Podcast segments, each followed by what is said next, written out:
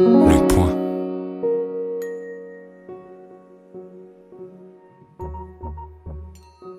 Les Contrariantes, un podcast bimensuel dédié à l'échange d'idées présenté par le magazine Le Point avec Peggy Sastre et Laetitia Stroche-Bonnard. Cet épisode est consacré aux ratés et aux retards de la campagne de vaccination européenne et française, puis, dans une seconde partie, au documentaire Chambre 2806 sur les affaires DSK.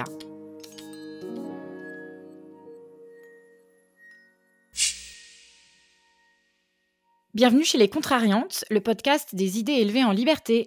Une émission où toutes les deux semaines, Peggy Sastre et moi-même commentons l'actualité puis débattons avec un invité. Bonjour Peggy. Bonjour Laetitia. Alors notre sujet du jour, le fiasco des vaccins contre le Covid-19. Nous le savons, à l'heure actuelle, l'Union européenne a vacciné une proportion bien plus faible de sa population que les États-Unis, le Royaume-Uni ou encore Israël contre le Covid-19 en cause, entre autres, le manque de vaccins. En effet, certains industriels comme euh, AstraZeneca ou euh, Pfizer-BioNTech ont dû repousser la livraison euh, de certaines commandes européennes à cause de problèmes de capacité et de production.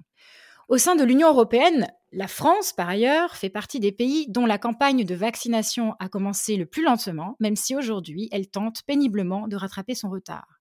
Alors pour ma part, dans cette présentation, je vais me concentrer sur le volet européen du problème. Euh, dans un entretien récent, la présidente de la Commission européenne, Ursula von der Leyen, a reconnu être consciente que seul un pays peut être un hors-bord quand l'Union européenne ressemble plus à un tanker. Elle a aussi reconnu des erreurs et la lenteur des négociations menées par l'Union devant le Parlement européen le 10 février dernier. Pour autant, elle continue de défendre sa stratégie au nom de la solidarité entre pays européens. En réalité, il est évident que euh, la responsabilité de, la Commission européenne dans ces dysfonctionnements est entière. Il a fallu des mois à la Commission pour signer des contrats avec les fabricants, quand le Royaume-Uni n'a eu besoin que de quelques semaines. Comme le rappelle le Süddeutsche Zeitung, dans euh, un article excellent euh, qui date de début février, la stratégie de vaccination du Royaume-Uni a commencé fin avril 2020 à ce jour, ce pays a négocié avec sept industriels, s'assurant la livraison de 407 millions de doses pour ses 66,7 millions d'habitants, soit 6 doses par personne, puisque les autorités escomptent que les Britanniques devront être vaccinés chaque année. Et en plus, c'est quoi qu'il en coûte, parce que le Royaume-Uni ne prête aucune attention au prix de cette politique. L'histoire européenne est tout à fait différente. Euh, quatre grands pays, la France, l'Allemagne, les Pays-Bas et l'Italie, ont constitué une alliance pour négocier avec les industriels au mois de mai. Mais début juin, il est décidé que la Commission se saisira du dossier par souci de solidarité avec les 27. La santé ne fait pas partie des compétences partagées de l'Union européenne, mais en l'occurrence, les États ont accepté de la lui déléguer. Cependant, le temps de prendre cette décision, quelques semaines, était déjà perdu. Ensuite, dans les négociations, l'Union européenne a marqué sa préférence pour la sécurité sur la rapidité, puisqu'elle s'est assurée à chaque fois que les entreprises pharmaceutiques soient tenues entièrement responsables en cas de problème causé par les vaccins. Autre difficulté, avant de conclure un contrat avec une entreprise, les 27 États membres ont 5 jours pour donner ou non leur accord, ce qui ralentit encore euh, la signature des contrats. Par ailleurs, les différences de prix entre vaccins et les réticences vis-à-vis -vis du nouveau procédé qu'est la technologie à ARN messager alourdissent la procédure. Et pour finir, il s'ajoute une préférence apparente, sinon avouée, pour les fabricants européens qui poussent la Commission à signer des contrats avec des entreprises dont le produit n'est pas encore abouti. En novembre 2020, l'Union européenne avait réussi à commander plus de 2,3 milliards de doses pour ses 450 millions d'habitants auprès de six industriels, auxquels s'ajoutent récemment 260 millions de doses. Pourtant, au 1er février, seuls 18,5 millions d'entre elles avaient été distribuées. En réalité, chaque jour qui passe, chaque retard pris dans la vaccination se traduit en mort qu'on aurait pu éviter, en situation économique difficile, voire gravissime, qu'on aurait pu aussi empêcher. Donc, une stratégie aussi mauvaise, en tout cas au niveau européen, me semble impardonnable. C'est de cela dont je voulais parler avec toi, Peggy, aujourd'hui, et plus largement euh, du rapport de nos pays et de l'opinion publique à la vaccination. Ce début m'incite à te poser une question. Est-ce que tu sais ce que c'est un clusterfuck? Alors, je pense savoir ce qu'est un cluster, mais euh, un clusterfuck, là, non, je le clusterfuck, c'est une expression américaine qui est intraduisible et qui signifie une situation chaotique où tout semble aller de travers. Donc on y trouve souvent un mélange d'incompétence, de mauvaise communication et aussi un trop plein de gens affairés à une tâche. Donc c'est là qu'on voit que le clusterfuck peut aussi se, chevaucher à l'armée, à l'armée mexicaine. Euh, il se dit que le terme aurait été créé par un poète américain, Ed Sanders, dans les années 60. Donc c'était un scénario d'un film expérimental qui s'appelait Mongolian Clusterfuck et qui pourrait euh, faire référence au viol collectif commis par les armées de, de Khan et par extension, dans un contexte un peu plus euh, sympathique, au Partouze où on finit par ne plus savoir où on met le bout. Et c'est un terme qui est souvent utilisé dans un contexte militaire. Euh, donc, par exemple, voilà, une des premières utilisations célèbres, c'est on a, on a pu dire que la guerre du Vietnam était un clusterfuck, comme la guerre en Irak euh, ou en Afghanistan. En français, on pourrait traduire ça de manière un peu moins fleurie par un casse-tête, un, casse, un casse-tête, non pas un castex, euh, un bourbier euh, ou, un merdier. Et le, terme m'est revenu à l'esprit en, préparant cette émission parce que il me semble que la question des, des vaccins en France, et comme tu l'as si bien détaillé dans l'Union européenne, relève d'un clusterfuck. Donc on ne sait pas par où commencer. Et moi, le fil euh, que je tirerais pour ma part, c'est la défiance des Français face à la science, à la technique et, même au réel d'une façon très générale et la manière dont ça s'est euh, sédimenté euh, depuis des années. Donc, je donnerai deux exemples. Il y, a un, sondage qui a été fait en 2018. Où on demandait à plusieurs gens dans le monde est-ce que la pauvreté extrême, donc la pauvreté extrême, euh, c'est moins d'1,9 dollars euh, par jour, est-ce que la pauvreté extrême ces 20 dernières années a quasiment doublé? Est-ce qu'elle est restée identique ou est-ce qu'elle a été quasiment divisée par deux? Donc la bonne réponse, voilà, c'est la 3. L'extrême pauvreté a été divisée par deux et on voit que la France et tout en bas des populations qui donnent la, bonne réponse avec seulement 4% de la population. Il faut aussi noter que dans le monde, et euh, quand les gens répondent par hasard, c'est seulement 33%, mais en, haut, il y a la Suède avec 25%, la Norvège avec 25%, voilà, et, la France est tout en bas avec l'Espagne et la Hongrie à, 4, 3 et, 2%. Et le deuxième exemple qui est plus proche du sujet des vaccins, c'est une vaste étude qui a été menée en, 2015 dans 67 pays euh, au monde, sur un total de plus de 65 000 personnes et qui est à, ce jour en fait la plus grande enquête sur la confiance dans la vaccination et qui montre que à la fois euh, la, région européenne et, la région où on a le moins confiance euh, aux vaccins et que la France en fait est le pays au monde où on a le moins confiance dans les vaccins. Ces dernières années, on a beaucoup glosé sur la vérité alternative, sur les fake news, on a, on a pointé les États-Unis de Trump, le Royaume-Uni avec le Brexit, etc. En gros, on est là, on regarde ces gens de haut, on dit ah bah quelle bande de débiles qui croient n'importe quoi et regardent aux États-Unis, ils ont un chaman à cornes qui débarque au Capitole. Mais en fait, nous, en France, on est littéralement en fait assis dans un pays où, le fossé entre la réalité et les perceptions est peut-être le plus littéralement le plus large dans le monde et ça se matérialise aujourd'hui avec les vaccins. Mais est-ce qu'on a des hypothèses sur les raisons de, cette défiance? On est dans un pays qui est malade de sa technophobie, je dirais. On a on a le record de maladies, enfin de, gens qui se disent malades à cause des ondes, du compteur Linky. Euh, en ce moment, voilà, les, destructions d'antennes 5G, ça, fait même plus euh, l'information parce que tellement c'est banal. Il y a toutes les peurs alimentaires, il y a des gens comme Marie-Monique Robin. Après, Marie-Monique Robin, je veux pas du tout en faire un cas personnel. C'est une, c'est une journaliste qui a fait des documentaires et des livres sur l'alimentation, sur euh, qu'il y a des pesticides, qu'il y a des OGM, etc. Et puis en fait, elle tisse en fait toute une toile elle sème vraiment les, graines de, la défiance euh, face, euh, voilà, très généralement la technologie, les vaccins, les progrès, les agences sanitaires, parce que sans Noël, tout le monde est cul et chemise. Il y a des, scientifiques qui vont pas dans son sens. En, elle dit qu'ils sont vendus au lobby, etc. Euh, et bien ce genre de choses. Donc, sans en faire un cas personnel, le, fait est qu'elle, elle, elle est aussi un peu un, clusterfuck à elle toute seule, vu qu'elle est assez représentative en fait du, du problème que j'essaye de décrire. Et dans le cas précis euh, des vaccins, euh, en tout cas du vaccin Pfizer euh, contre le, Covid-19, qui est un vaccin à, ARN qui a fait appel au génie génétique pour être développé, je pense qu'on est à fond dans cette, à la fois la rencontre de la défiance de la population face au vaccin qui est, comme je l'ai montré, très ancienne et très ancrée et qui est un record dans, dans le monde, voilà, et, toutes les questions de génie génétique et de gènes, etc., la France est aussi très très bas. Enfin, un exemple très récent, c'est euh, Emmanuel Charpentier qui a eu le prix Nobel pour CRISPR-Cas9 et qui en fait n'a pas pu faire ses recherches en France pour des questions de législation.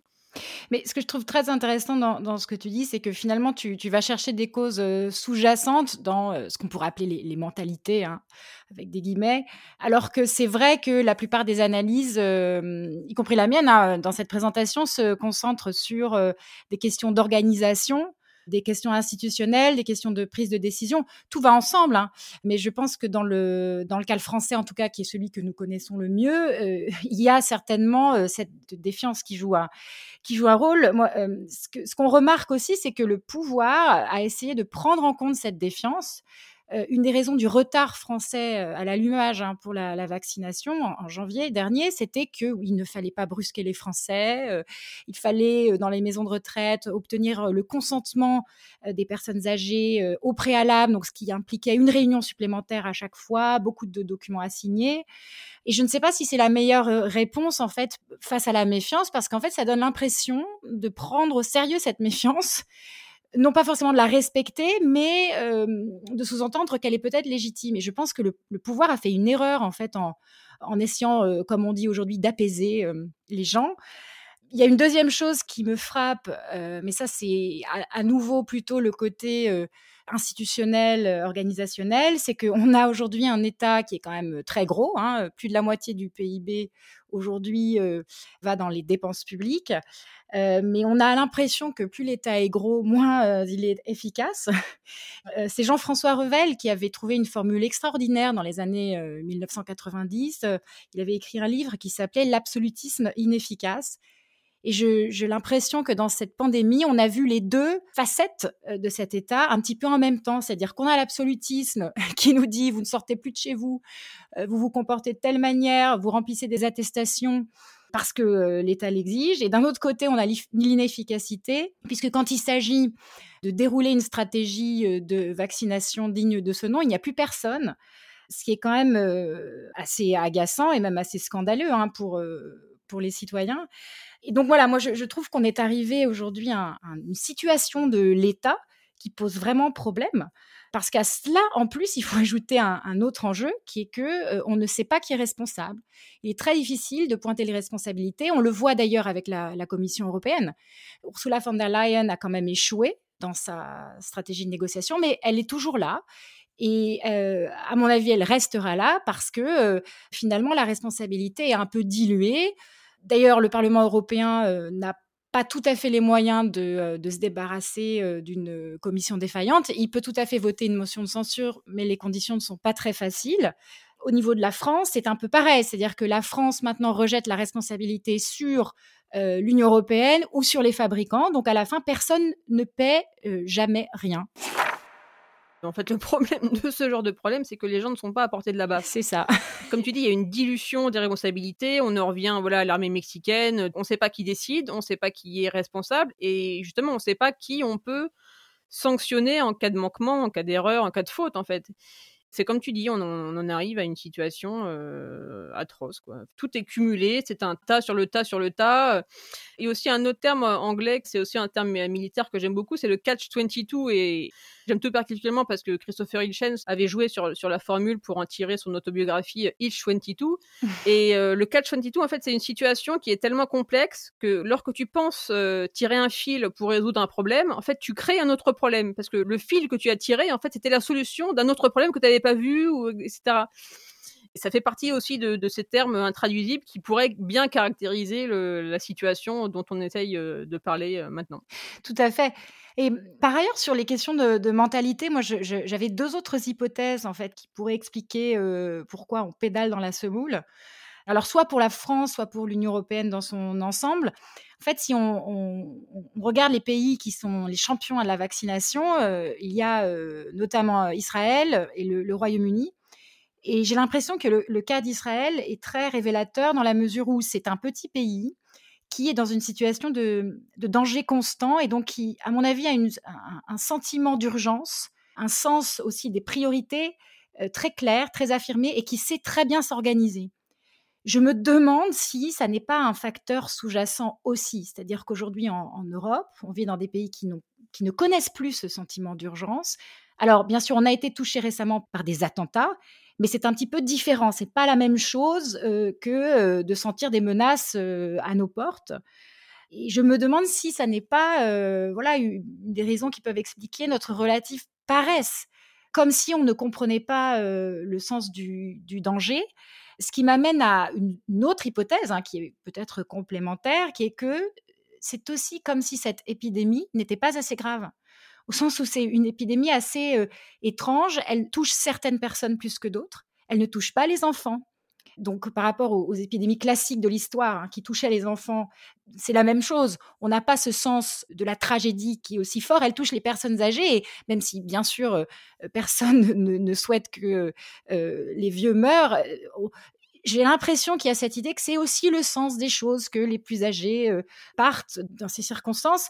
Alors tout cela n'est pas dit, tout ça est très confus, je pense, et c'est ça qui est, qui est vraiment terrible parce que les gens, à mon avis, aussi aussi en permanence entre un grand sentiment d'urgence et de peur, surtout quand ils voient leurs proches être malades ou, mourir, ou quand ils voient des, des, formes vraiment très graves de cette maladie, parce qu'il y a des formes très graves de cette maladie, et la fois d'après, eh bien, euh, ils peuvent se retrouver dans un environnement où personne n'est malade, où personne ne souffre vraiment.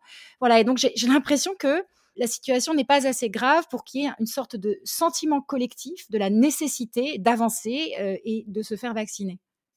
Je suis tout à fait d'accord, et ça aussi, on le voyait dans la grande étude qui mesurait euh, la confiance des populations par rapport aux vaccins. En fait, les meilleurs, ceux qui avaient le plus confiance dans les vaccins, c'était le Bangladesh, l'Équateur et l'Iran. À la fois des pays pauvres qui ont des problèmes d'épidémie saillantes. En fait, ils voient que les vaccins, ça marche et euh, c'est utile et ça change la vie, etc. Et je suis vraiment d'accord avec ton analyse sur le fait que voilà que cette épidémie en fait est paradoxalement pas assez dangereuse, pas assez violente, comme tu dis, elle touche pas les enfants. Il n'y a pas des mouroirs dans les rues, euh, les cadavres ne s'empilent pas. Euh, euh, voilà, la grippe espagnole, le, grand exemple récent qu'on donne souvent.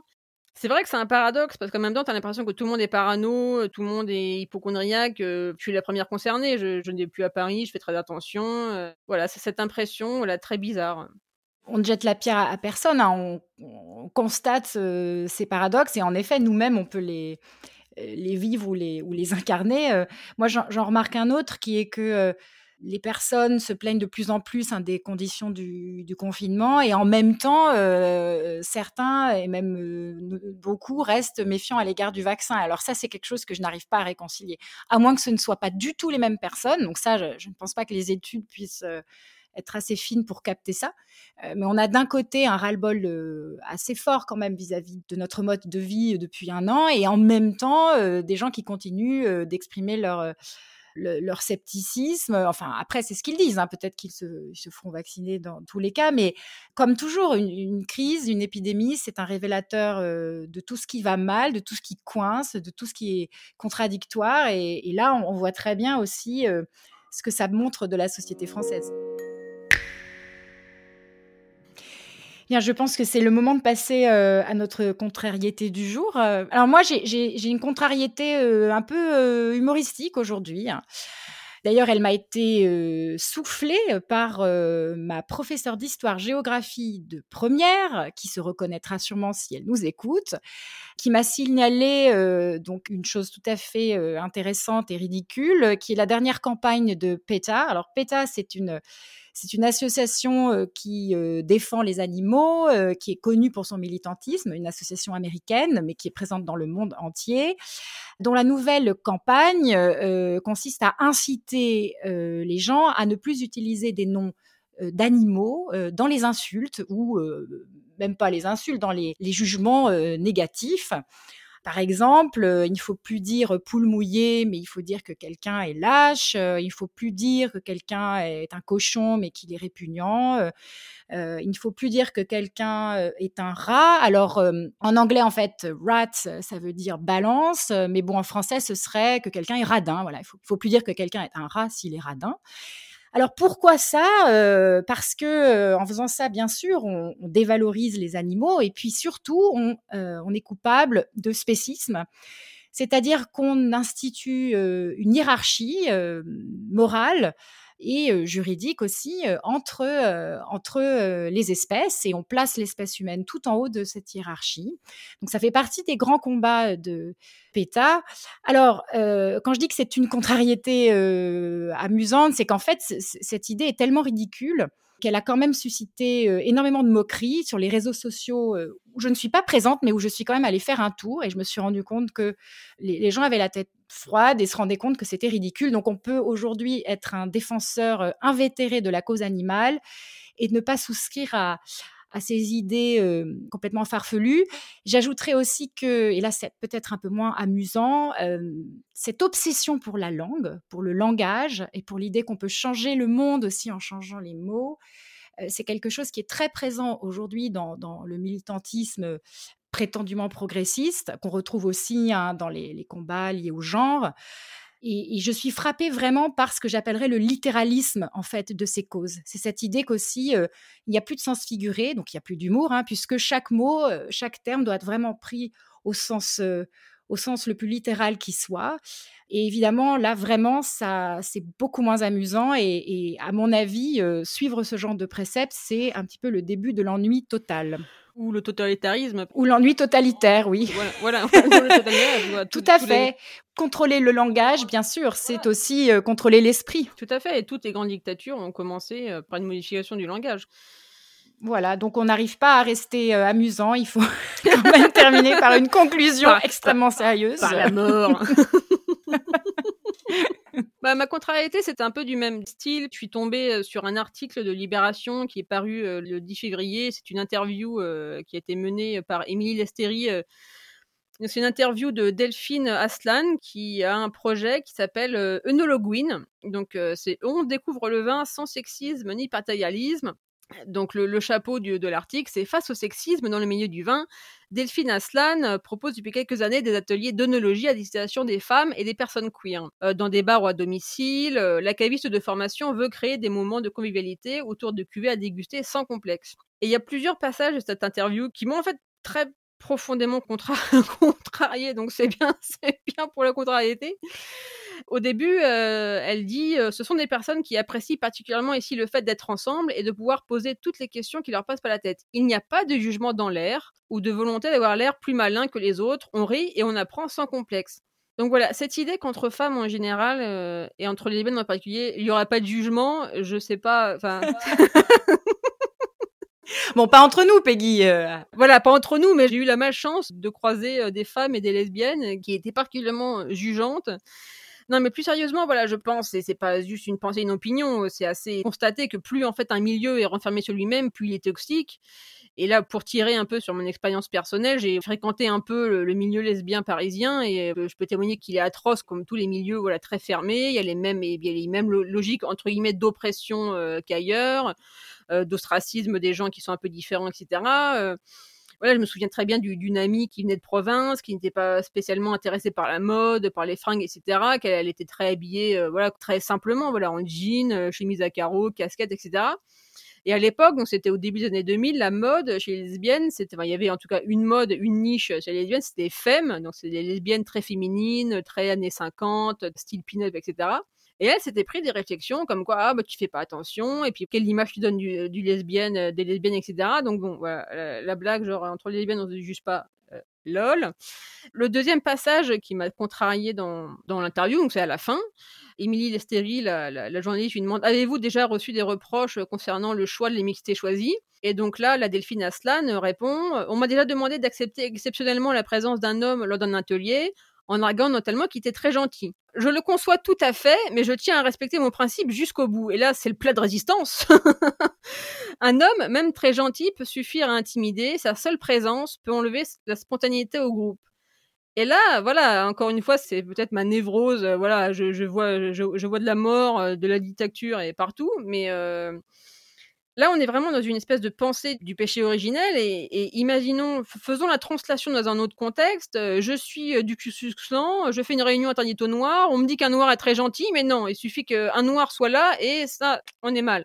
Et ça m'a fait penser en fait à un passage euh, de James Baldwin, donc l'écrivain américain, euh, dans la prochaine fois, euh, Le Feu. Donc il parle en fait des portes de la paranoïa qui peuvent se refermer sur les Noirs. Et là, malheureusement, c'est mal euh, traduit dans la version française parce que la phrase c'est qu'aux yeux des Noirs américains, les pécheurs aient toujours été blancs. C'est là une vérité sur laquelle il n'est pas besoin de s'attarder. Et chaque Noir américain, en conséquence, est menacé de paranoïa. Et je trouve que c'est pas bon de dire menacé par parce que en anglais c'est euh, and we American Negro therefore risk having the gates of paranoia closed on him. Ça montre vraiment que voilà quand t'as des préjugés c'est à toi que tu causes du tort. Et la suite euh, dans ce développement, euh, Baldwin dit là la phrase il met traduite et ceci mène imperceptiblement mais inévitablement à un état d'esprit dans lequel ayant appris depuis longtemps à s'attendre au pire, on en vient très facilement à croire au pire c'est tout ce concept de prison mentale, en fait, où, les gens tournent en boucle en se disant oh, le monde est horrible, les hommes nous veulent du mal, il faut qu'on reste entre nous, entre femmes, entre lesbiennes, etc. Et pour revenir à, ce que je disais euh, tout à l'heure, c'est que le clusterfuck, en fait, va souvent de pair avec, la full mental jacket. Là, c'est un jeu de mots voilà, sur Full Metal Jacket. On, connaît le, film de, de Stanley Kubrick qui est inspiré d'un livre sur la guerre du Vietnam. Et voilà, et le, full mental jacket, c'est ça, c'est être enfermé dans un monde, en fait, dans ses certitudes, sans voir qu'on est, qu'on est en fait en train de, se tirer une balle dans le pied. Alors Peggy, je ne connaissais pas euh, l'existence de ces cours d'onologie, mais euh, en tout cas, euh, c'est assez inquiétant. Je, dirais, moi, ce qui me, ce qui me rend triste, surtout, c'est que j'ai l'impression que on a fait quand même beaucoup de progrès en termes de tolérance vis-à-vis des gens différents de nous depuis des décennies mais que c'est comme si on n'avait fait aucun progrès et qu'il fallait toujours recréer des, murs, des fractures, des séparations, des, logiques tribales.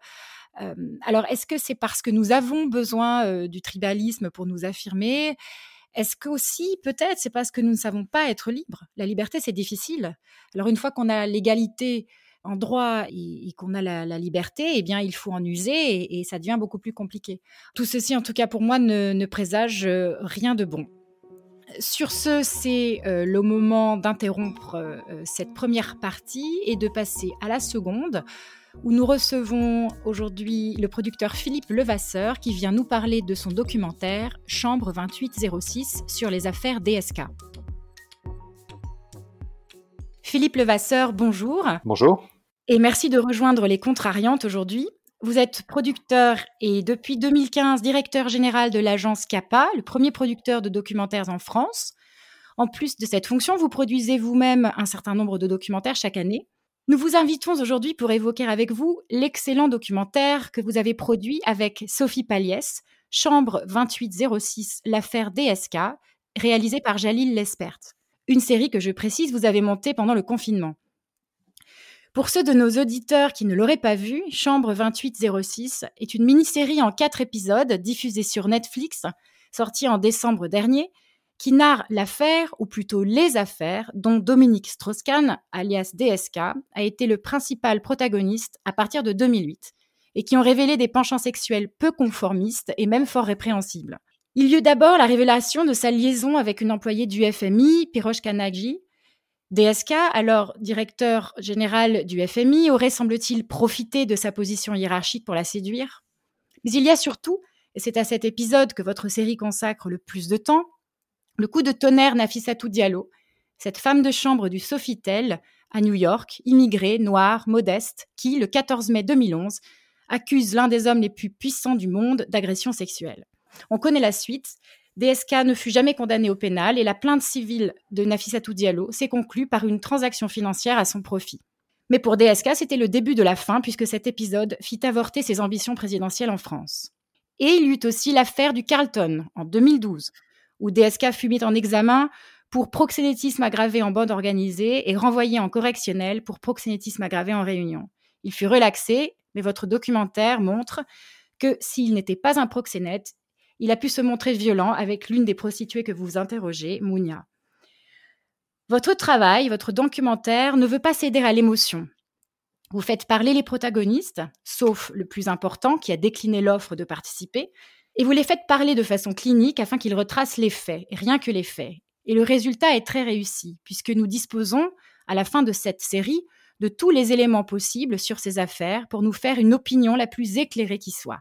Et c'est aussi un documentaire qui en dit long sur une époque où les agissements de DSK passaient encore pour de la séduction, en tout cas auprès de ses proches. Nous qui aimons les sujets contrariants, nous sommes donc heureuses de vous recevoir aujourd'hui pour en savoir plus sur Chambre 2806.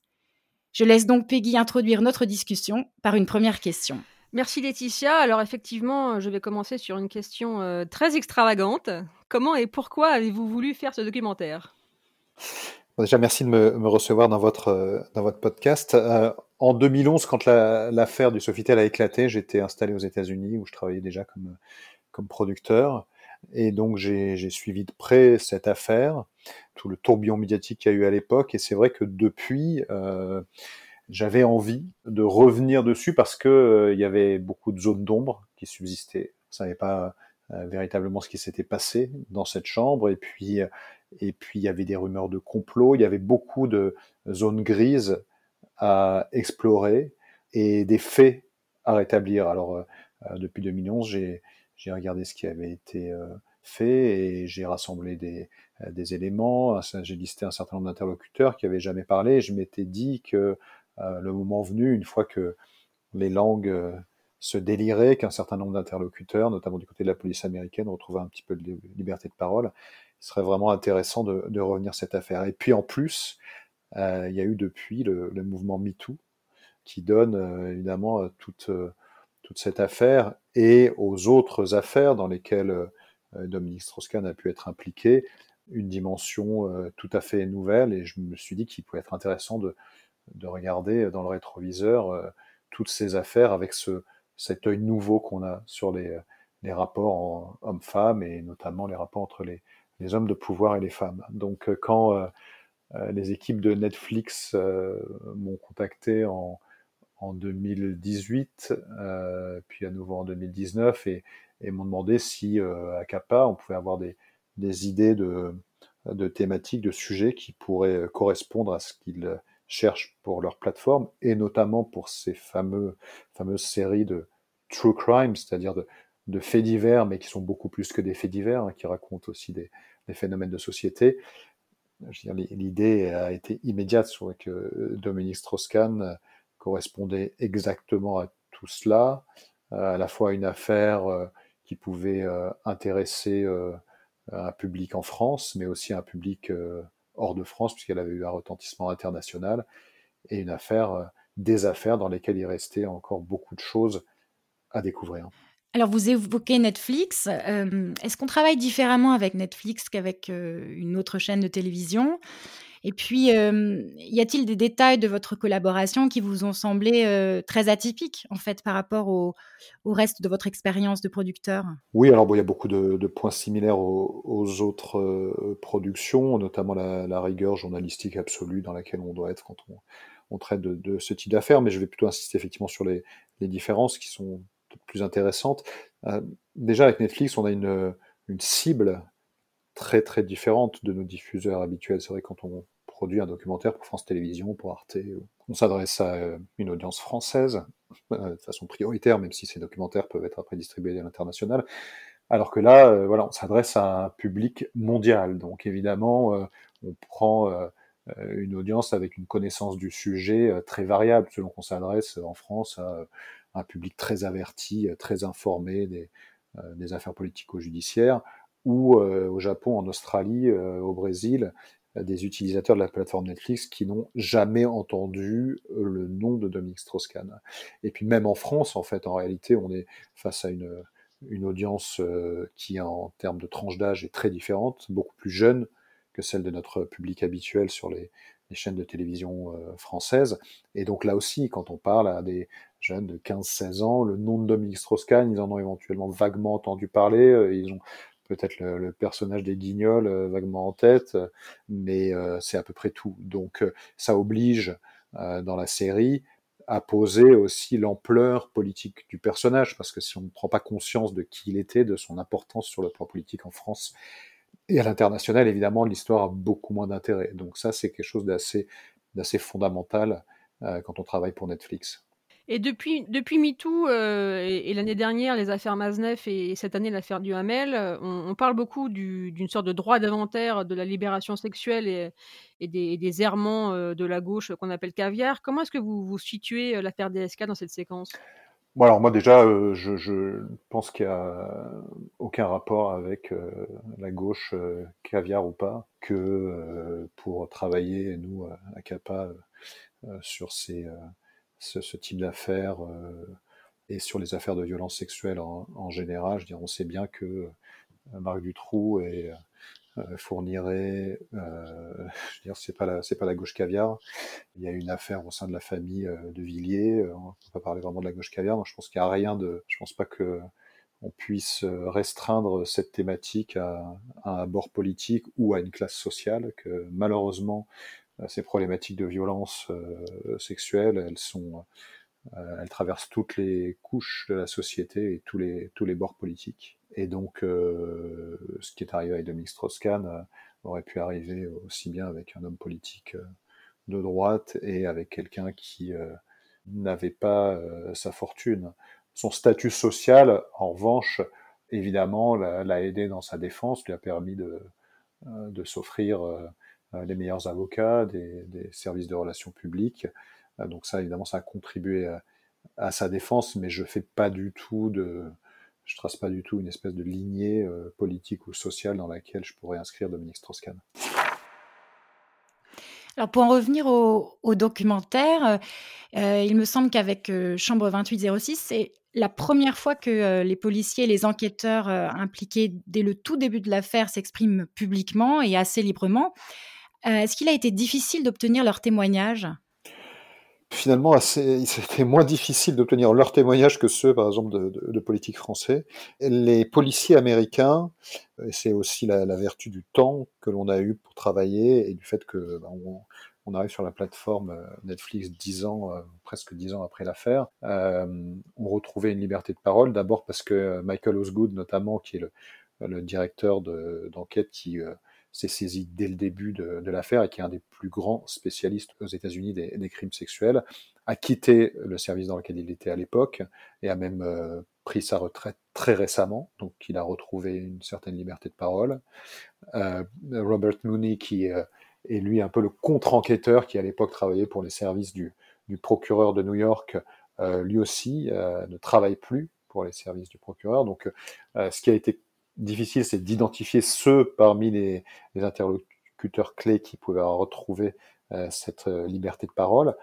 Et là, bah, la, chance aussi a joué en notre faveur, puisque encore une fois, ces, interlocuteurs, eux, euh, depuis très peu, pouvaient parler et ils avaient envie de parler, parce que l'un comme l'autre estime détenir la vérité sur cette histoire, une vérité contradictoire, et donc quand on les approche et qu'on leur dit que ça va être diffusé sur Netflix, évidemment, il y a un caractère assez définitif dans ce qu'on leur propose. C'est-à-dire qu'après une série en quatre épisodes sur Netflix diffusée euh, dans le monde entier, euh, doublée dans une trentaine de langues, ils savent qu'a priori personne va se relancer de nouveau dans ce dans cette enquête et donc s'ils n'expriment pas leur vérité sur cette affaire à ce moment-là, ils n'auront plus l'occasion de le faire. C'est aussi d'ailleurs ce qui a convaincu euh, sûrement euh, Nafissatou Diallo de, de nous parler aussi longuement. Elle aussi, elle avait une vérité, une colère à exprimer. Elle s'est dit que c'était euh, le moment ou jamais. Et comment vous, vous expliquez le, refus de Dominique Strauss-Kahn d'apparaître euh, dans ce documentaire? Bon, alors Dominique Strauss-Kahn, nous l'a sollicité, euh, comme tous les autres interlocuteurs, très, très vite. Et il est très vite apparu que il y avait peu de chances qu'il s'exprime, mais ça n'a pas été un, gros problème pour nous. Moi, c'est vrai que très vite, quand je l'ai proposé cette série à Netflix, j'ai dit voilà, on va faire une série sur DSK sans, sans DSK. Euh, J'avais pris le parallèle de la, série formidable qu'il y avait eu euh, sur euh, O.J. Simpson, où euh, pareil, il, y avait beaucoup d'interlocuteurs dans son entourage, mais lui-même ne parlait pas. En fait, Dominique Strauss-Kahn, lui, s'est largement exprimé sur cette affaire. Il avait parlé euh, sur TF1 longuement, il avait parlé sur CNN, on avait accès à ses interviews, et on savait, pour avoir été en contact au fil de de nos recherches euh, avec lui, avec son entourage, que sa version des faits et ce qu'il avait à dire ne changerait pas. Donc finalement, l'idée c'était euh, l'interviewer à nouveau pour qu'il répète ce qu'il avait déjà dit et ce qu'on avait déjà en archive, ça n'avait pas beaucoup d'intérêt, donc on s'est concentré sur d'autres choses. Évidemment, s'il avait souhaité s'exprimer, ne serait-ce que dans un souci, souci d'équité, on aurait recueilli sa parole, mais pour nous, voilà, c'était pas indispensable. Et je pense que voilà, une des raisons pour lesquelles il a refusé, c'était qu'il avait rien de plus à dire que ce qu'il avait déjà dit. Cette information-là nous suffisait. Mais, justement, euh, sur la version de, de DSK, ou alors peut-être que j'ai loupé des épisodes, mais moi j'ai l'impression qu'il s'est jamais vraiment expliqué sur ce qui s'est passé. Voilà, il a dit que c'était pas de la violence, que c'était pas un viol et que c'était consenti, mais rien de très précis. Non, il a rien dit de, il a rien dit de très précis et euh, il a dit depuis qu'il ne dirait rien de plus. Et donc euh, il s'en tient à une version qui est assez vague, qui est que voilà, c'était un acte consenti. Alors effectivement, il n'a jamais été interrogé dans le détail, il n'a même pas été interrogé par la, la police, hein, c'est ce qu'on raconte et on explique pourquoi. Parce que en fait très vite ses avocats sont intervenus et qu'aux États-Unis, en tout cas, à partir du moment où un, où un avocat dit que euh, son client ne répondra plus aux questions, et eh bien, il n'a pas à répondre aux questions. Donc euh, sa version n'a même pas pu être confrontée à l'épreuve des faits, c'est-à-dire au prélèvement ADN qui avait pu être fait dans la chambre, au témoignage de la victime présumée.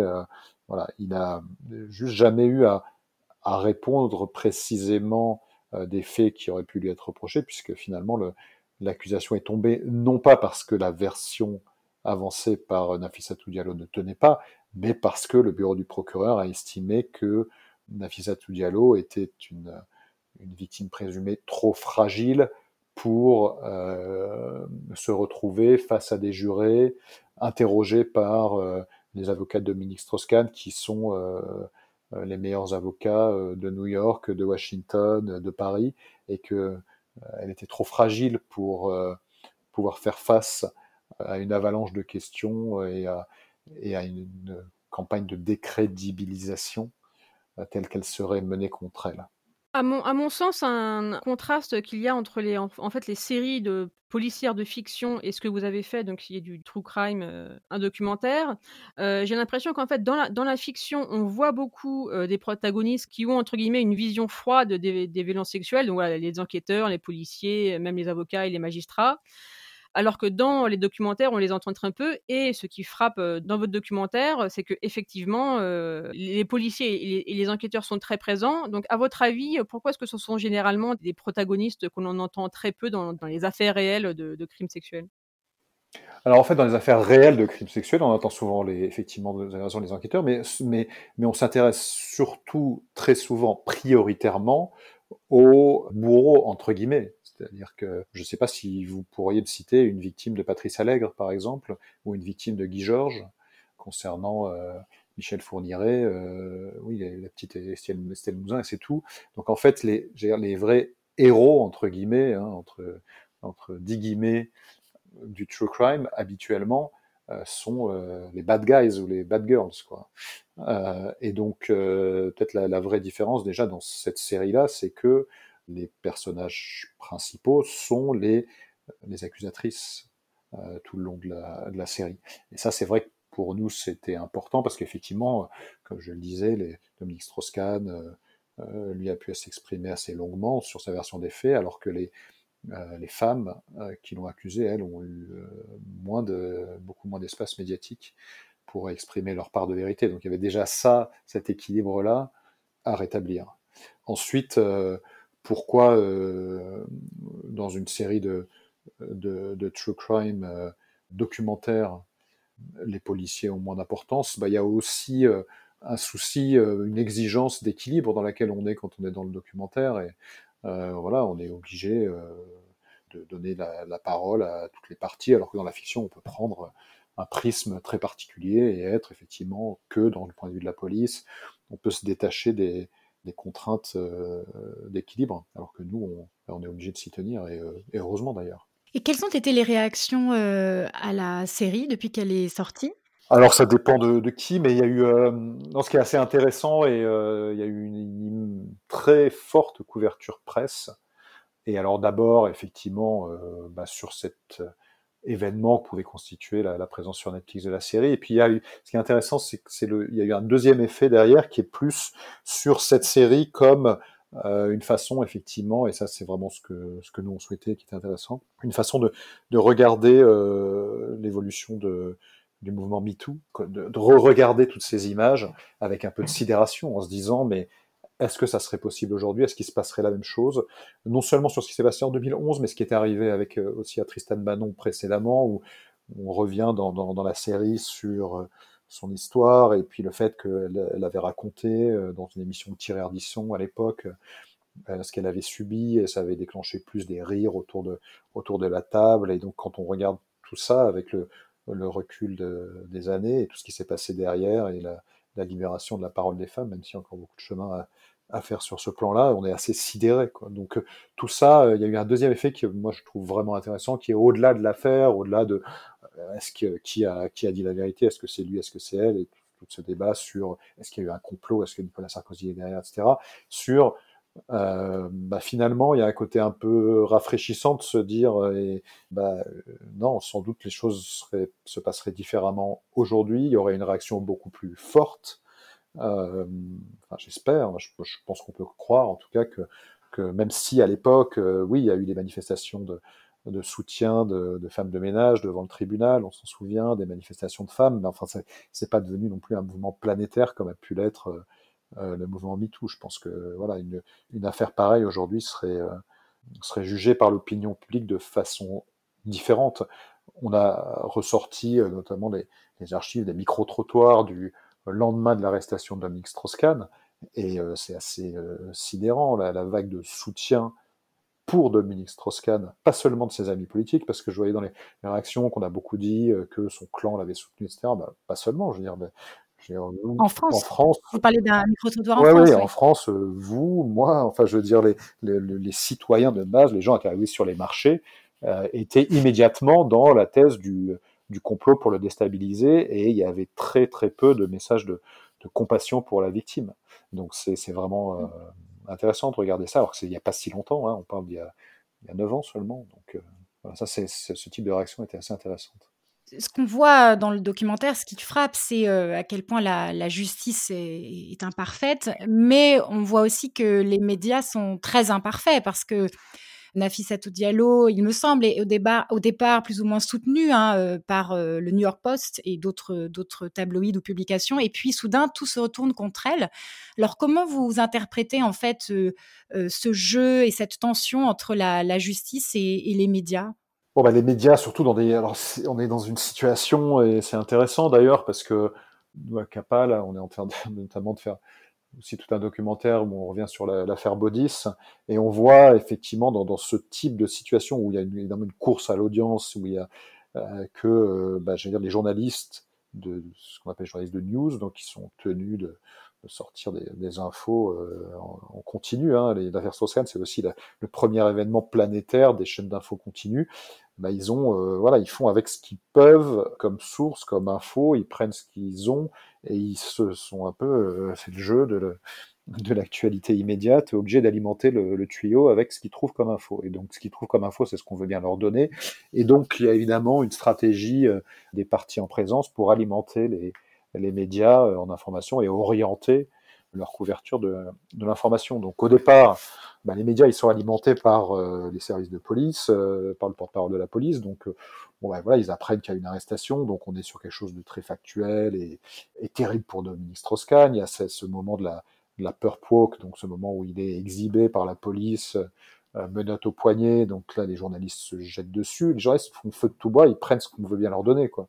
Et puis après, bah, ils essaient d'en savoir plus. Et là, ceux qui les alimentent, c'est euh, désormais euh, la défense de Dominique Strauss-Kahn, parce que la défense de Dominique Strauss-Kahn, euh, elle sait gérer les médias, on a affaire des avocats qui sont rompus à cet exercice. Euh, ben Brafman à New York a été l'avocat la, de Michael Jackson, de Jay-Z, et il sait que dans ces moments-là, gérer l'opinion publique, c'est fondamental dans la défense. Et donc, ouais, bah donc, il alimente la presse avec des, avec des infos qui permettent de déstabiliser euh, l'accusation.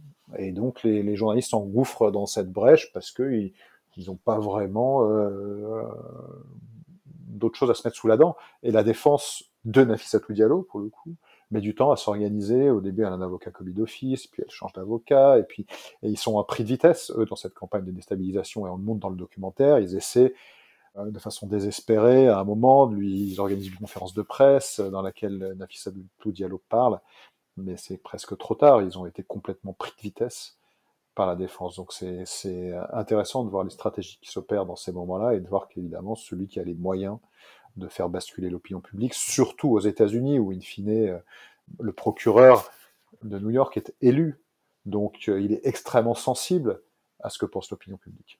Et donc, donc au début, c'est en l'occurrence le, procureur Cyrus Vance, qui est toujours un, procureur à New York, il est démocrate, donc donc il se dit qu'il a arrêté un homme puissant, qu'il faut surtout pas, en tant que procureur démocrate, qui donne l'impression qu'il laisse un puissant s'échapper, donc il fait le maximum, hein, il l'envoie à Rikers Island, etc. Puis après, il voit qu'il se dresse en face de lui une défense surpuissante, des chargés de relations publiques, une campagne de, calomnie contre la principale accusatrice, et donc, donc il prend peur.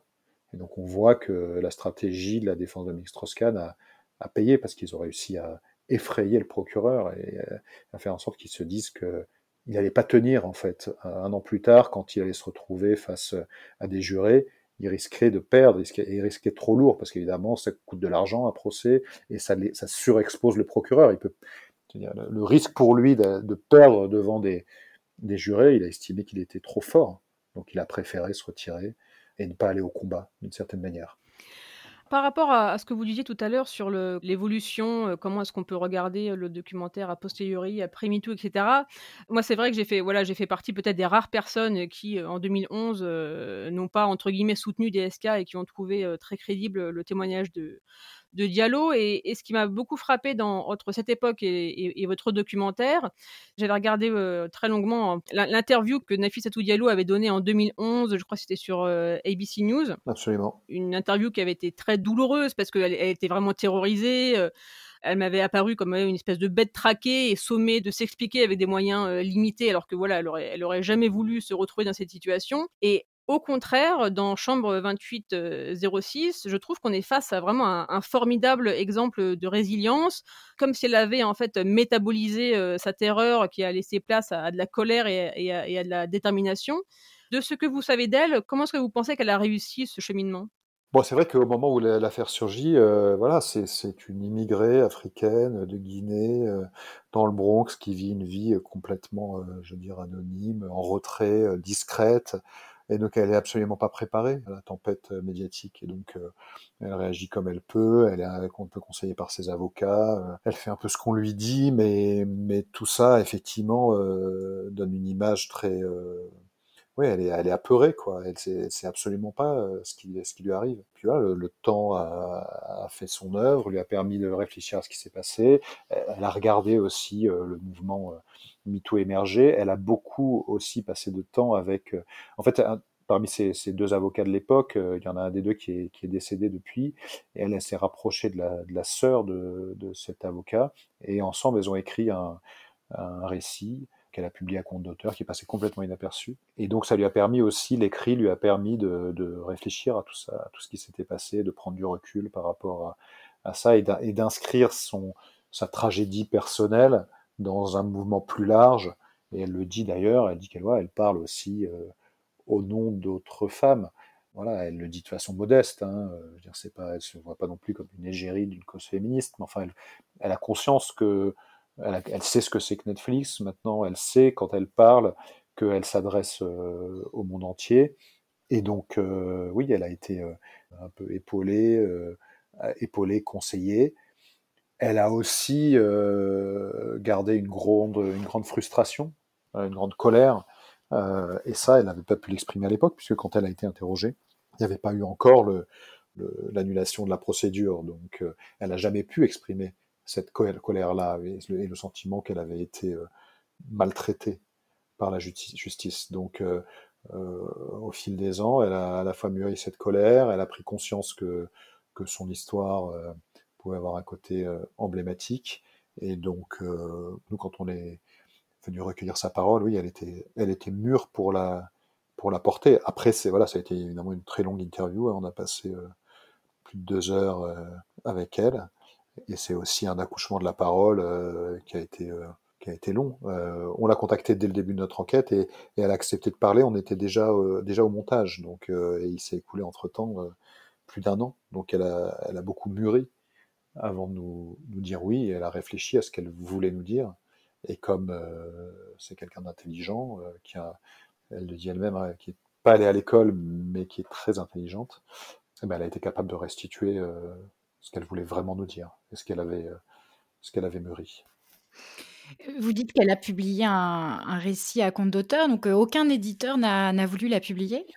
Non, alors je ne sais pas dans le détail si elle. En fait, elle l'a publié sur Amazon, elle l'a vendu sur, elle a essayé de le vendre sur Amazon directement, sans maison d'édition. Je ne sais pas si elle a cherché un éditeur et que ça a été refusé, ou si elle avait imaginé qu'elle allait pouvoir comme ça elle-même assurer sa propre euh, la, promotion de son propre livre. En tout cas, ça a été un, échec.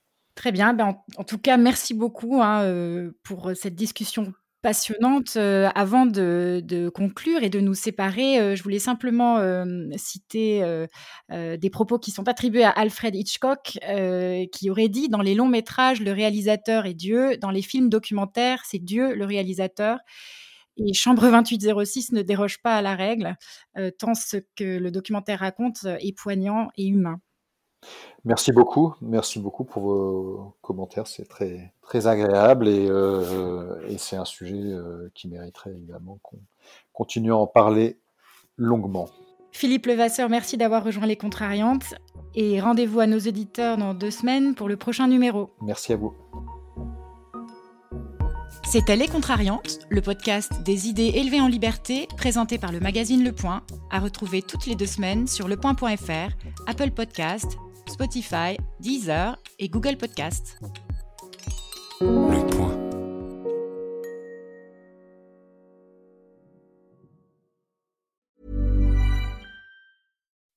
When you make decisions for your company, you look for the no-brainers. If you have a lot of mailing to do, stamps.com is the ultimate no brainer. Use the stamps.com mobile app to mail everything you need to keep your business running with up to 89% off USPS and UPS. Make the same no brainer decision as over 1 million other businesses with stamps.com. Use code PROGRAM for a special offer. That's stamps.com code PROGRAM.